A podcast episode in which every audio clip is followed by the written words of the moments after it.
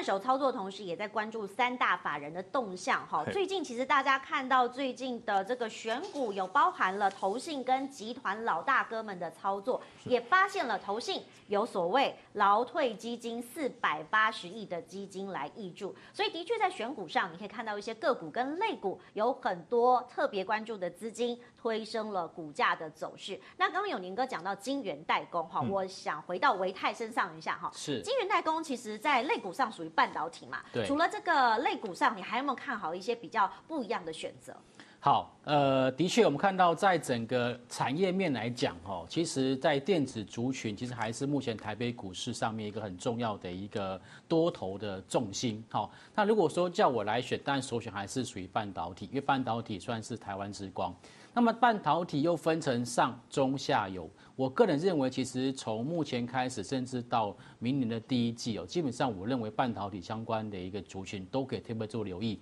第一个，我们看到。先讲晶圆代工好了，晶圆代工其实从今年中开始，年中的中，好，就看到这个不仅是国内的厂商，甚至包括国际大厂都在拉，增加他们的产线，增加他们的一个设备。换句话说，晶圆代工的产能大幅度的扩充之后，他们对于上游的细晶圆的需求就会大幅度的提升。所以最近可以观察到，上游矽晶圆相关的个股，包括像台胜科、合晶、中美晶，甚至环球晶等等这些的一个个股啊，在最近的一个股价都表现得相对的比较强势。这是第一个，这是矽晶的部分。那么晶圆代工的部分，刚刚永年哥有提到哦，不管是联电或者是台积电，都委屈了很长一段时间哦，所以而且是。它现在股价的位置大概也是遇到下档的支撑，不管是半年线或者是季线，所以基本上我觉得这个东西下档有撑的话，哎，上档就有机会往上去做走高。那么第三个就是记忆体的部分，因为其实从明年开始哦，这个 DDR 五就会正式的一个亮相跟问世，甚至会搭载到最新的一些的笔电上面。那这个最新的消息可能会在 CES。好，最快在一月份的 CES 大展就有机会看得到哈，所以我认为说，在接下来具体的一个族群，因为它在从 DDR4 进到 DDR5 的这个阶段，它也会有一波的一个题材。那么至于说传产股的部分哦，那也运气很好，刚好今天涨就是涨航运嘛哈。那航运股当然觉得说，现在的货柜三雄的部分，其实财报数字真的很漂亮。然后呢，股价又已经委屈了很长一段时间，大概有三四个月的时间了哈。所以现在在接近年底的时候，我个人认为总是要还他们一个公道。哦，所以在最近在十二月份可以观察到，航运股的部分有开始悄悄往上去做一个走高的一个表现。那么除了货柜三雄之外，散装航运在每年的第四季到隔年的第一季，哦，就是我们所谓运送谷物的一个旺季。基本上呢，对他们的业绩来讲，也会是有个比较好的一个展望哦，所以我认为说，不管是船产或者是电子，都会有机会。好，传产电子都有机会，那当然大家也在看全局的龙头类股，尤其是台积电。刚永年哥呢一开始就跟大家讲这个杀鸡盘或是垃圾盘，其实网友很有创意哈，杀鸡就是有点像台鸡哈，但垃圾有点就是这种垃圾啊，不用看了就是会涨啦。所以垃圾盘目前大家是比较倾向哈，台积电从二号站上六百一十块开始，大家觉得说哎跟大盘联动好像有所关联，可以看得出端倪了。哦，其实呢这个呃台积电因为是占全值比重最最重的一档股票哈，所以它当然了，它的涨跌这个跟这个整个大盘呢，当然是会有直接的影响的关系啊。所以我们可以看呢，在上面呢是台积电的走势图，那底下呢是这个整个大加权指数的走势图。那这个是对比哈，大家其实可以看它的那个弧度呢，非常非常的接近哈，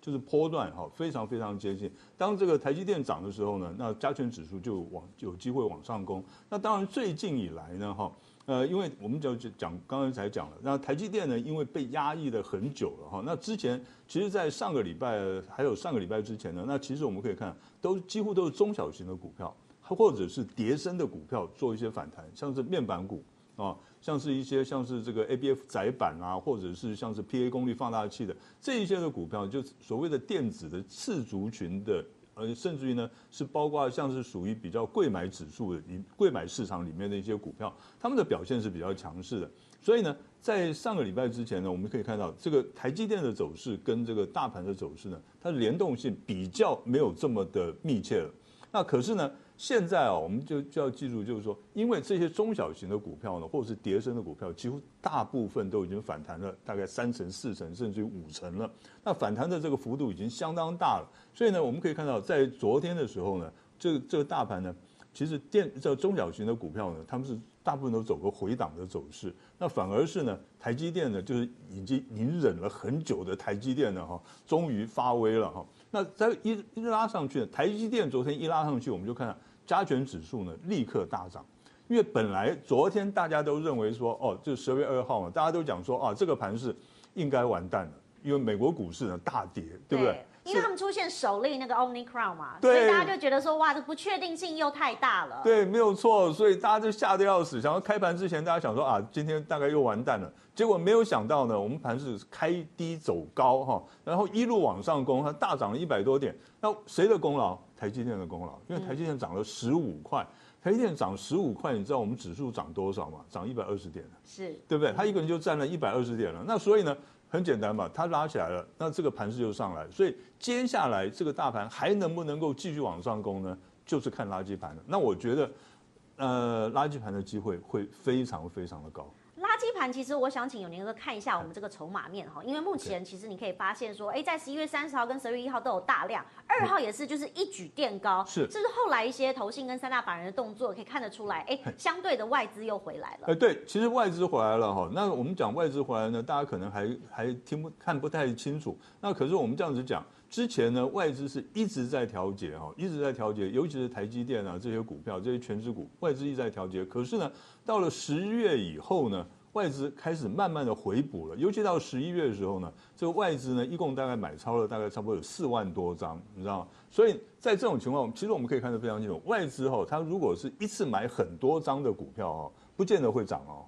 有的时候它第二天就开始出了，是哦，那可是呢，它如果是默默的一天买一点，一天买一点的股票，哦，这种股票这个长期下去的话，它一定会出现一个飙升的走势。其实呢，在民国大概像民国八十七年的时候，我们就亲眼看过这种例子哈。八十七年到八十九年的时候，当时台积电还跟还跟这个呃联电呢差不多价钱，对，还在金元双雄的 时代，对不对哈？那个时候呢，还在默默无闻的时候，那个时候我们就看到眼眼睁睁的看到外资呢一每天都在买台积电，嗯，一连买了两百多万张，你知道吗？然后呢，就看到那个台积电的股价就开始九十度的往上喷出啊，所以呢，这一次呢，我觉得这个外资呢已经开始回头认错了哈。那我觉得台积电应该有表现的空间了。现在呢，三大法人的布局是呃散户参考进驻的指标啦，所以维泰哥，如果是这样的话，永年哥刚刚说外资也回来了，投信的动作是不是也开始加码？呃，其实投信的动作，我们一般来讲分成三个步骤，嗯。我们在讲说每一季的一个投信到底是做账跟结账哦，大家都在问这个问题。可是我想跟大家报告是说，他们同时有结账也有做账哦。你觉得有在换手就是了？对，为什么？因为其实投信基金他们是有一个固定的持股比例，大概是七十 percent 或是八十 percent。好，你今天叫我做账可以，可是我没有钱啊，我已经买了八十 percent 的一个持股，没有钱，所以我要怎么办？我必须要先把过去已经买进的股票逢高先去做什么获利入袋。然后把钱抽出来，我才可能去做什么？去做拉抬，就是年底要去做账的一个标的。所以其实每一次大家都问我说，到底是要做账还是要结账？我跟大家报告就是，他有做账也有结账，同时在进行。对，而且通常都是先去做一部分的结账，把钱抽出来，才才有钱去做后面的一个做账。所以现在我个人认为，现在的投信，它在三个阶段里面，它大概在进行换股。而且换股的一个这个动作已经接近到差不多了。为什么？我们看到在在上一个月份，其实投信偶尔还会看到有卖超十几亿单日的一种所谓的卖超金额。可是呢，在最近却发现到投信卖超的金额越来越少。今天其实投信是卖超小卖了四亿而已，并没有卖的很多。在三大法里面，它卖的比自营商还要少。所以其实。投信目前正在进行换股，甚至说有一部分投信已经开始去做一个第二步骤，就是去做一个卡位的动作。好，就是要开始去布局一些，呃，这个月底要去进行卡位的一些族群或者是标的，然后等到大概在第三周或者是第二周之后，才会有部分的个股会看到投信往上去出现拉抬的动作。好，那目前我个人观察到，就是说现在其实投信有部分在去做布局跟买超的，很巧合，跟我刚刚所看到的亮点产业其实是不谋而合。为什么？因为其实我发现到两个族群是族群性最强的。第一个族群就是刚刚所提到的记忆体的部分，哈，记忆体呢，从到昨天为止，我看到投信连续买超哦，而且都超过七天，包括像是华邦电，还有包括像南亚科，这两个都是我们国内记忆体的一个双指标，好，华邦电跟南亚科，好，那么再就是除了这个记忆体之外，半导体刚提到的，因为晶圆代工产能不断的扩充，所以导致上游。细晶圆的需求大幅度的提高，现在细晶圆的一个产能基本上都被包掉。像台盛科的法说会甚至提到说，它大概明年第二季之前这个产能都全部已经 booking 完毕，而且明年还有机会在要再往上调高它的报价。所以现在其实投信针对所谓的细晶圆，包括像是合金、台盛科、中美金、环球金全买了。就像女生买衣服一样哦，这个款式哦，四个颜色我全要。嗯、对，所以由此可知，由此可知，其实投信对于这个所谓半导体上游矽晶圆的一个后市，的确是相当的看好，所以现在开始进场做卡位了。好，做卡位的同时，我也请有年哥来观察一下，是不是盘面上有一些大中小型的个股呢？其实有一些数字上面的反应，观众朋友呢可以透过一些观察或者是大家的操作来看看这个进场的时间点。OK，好，那其实啊，我们当然是看这个它从技术面来看，然后来选择。现在我们讲讲这样子讲了哈，我们在选择股票的时候是看是看它的基本面。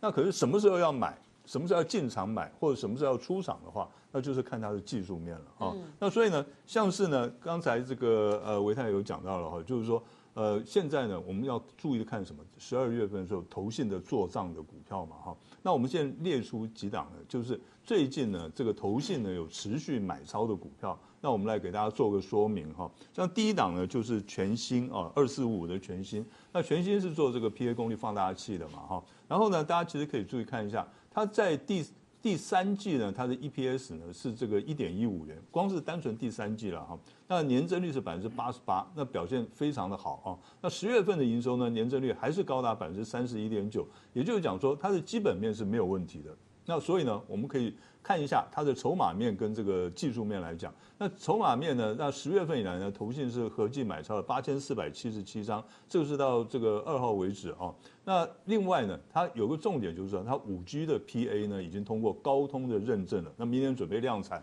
因为我们知道高通是在这个是呃，在这个通讯的它第是第一把交易哈。那这个远胜于联发科。那最近呢，联发科的表现也非常的强，我们必须要。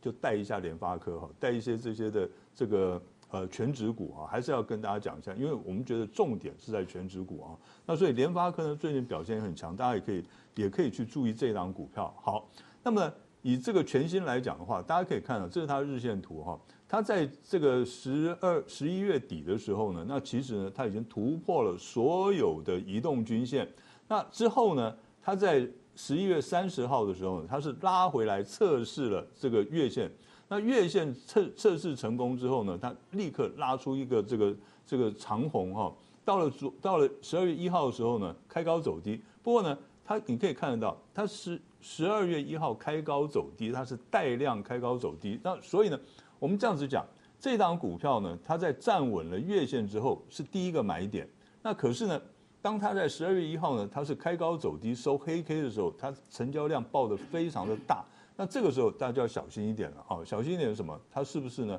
有稍微做一些获利调节的动作？可是它如果再拉回来，能够守住十日线的话，那我们投资朋友呢还是可以呢这个找一个买点介入的啊。那这一点这一点来讲的话呢，那我们投资朋友可以稍微的注意一下。另外呢，还有一档股票呢，就是呢。裕泰哈，裕泰这档股票，我们也给大家做一个参考，六六七九的裕泰哈。那裕泰这档股票呢，因为它在你看一下，它第三季的 EPS 是多少？三四点三八元，年增率百分之一百一十五哈。那它十月份的营收呢，年增率百分之十三，累计一到十月的营收年营收是百分之呃五十二点三。十一月份以来呢，投信一共买超一千四百四十四张哈。那因为他是做这个麦克风的哈，他现在转到做数位麦克风呢，他提高他的产品的单价跟毛利率，所以他的这个 EPS 能够大幅度增加，原因在这里。好，我们看一下它的这个过去呢，将近半个月的时间呢，它是呈现一个区间震荡的走势。然后区间震荡走势的时候，它的成交量是缩小的哦，它缩小的，这表示怎么样？表示而且它是价涨的时候量增，价跌的时候量缩。那这表示什么？这表示它是处于一个多头的格局里面。所以这档股票呢，它一旦出量，然后拉出长红的时候，就是呢一个加码介入点。嗯，哦，就是加码介入点。那当然，它反过来讲，万一呢，它是做个假突破的话，那怎么去看它是假突破还是真突破呢？就是它如果出量了，拉出一根红棒，可是呢，第二天出了更大的量，然后一根长黑把前一天的这个这个长红棒全部吃掉了。啊，那你就要小心一点了哈，那就有有很有可能是隔日冲的啦，或是短多获利调节卖压，或者是呢一些这个主力呢，它引引诱多头的动作，引诱呢散户进场呢，它来做个出货的动作，那就要小心一点。不过呢，这档股票呢，我们是认为说，在技术面上来讲的话呢，因为它已经呢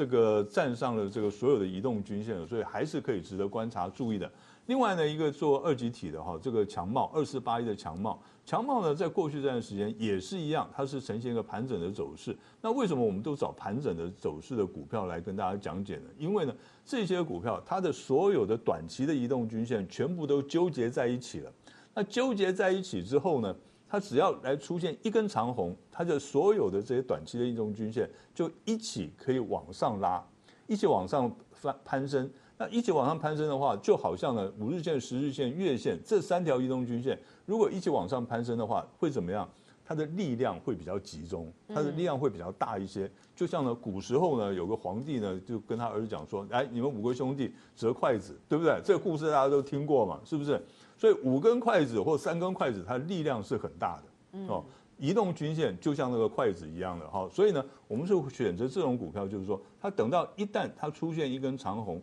然后呢，把这些移动均线全部往上拉的时候呢，那么投资朋友就可以找这个就是一个买点的开始了啊。那另外呢，它的基本面上当然也没有问题，我们会看到呢，它的这个不管是它的 EPS 或者是它营收都创了新高，然后呢。呃，过去五个交易日呢，投信是买超了一千八百八十一张哈，那所以这个也可以注意一下。另外呢，就是一个散热器的双红了，双红呢，它是最近呢刚刚突破了一个非常重要的一条一条这个移动均线，就是年线。年线哎，对对，它刚刚刚刚站上年线。其实呢，我们在如果说就做技术分析比较久的同同学哈，大家都会知道，就是说。其实一个长期的多空关键点是在年线，它如果一直站不上年线的话，那这个股票是弱的。可是它站上年线之后呢，这只股票是有机会转强的哈。那所以我就觉得说，这档股票呢，它只要能够站稳年线呢，如果能够站上站稳三个礼拜的话，那这档股票还是可以持续观察注意的。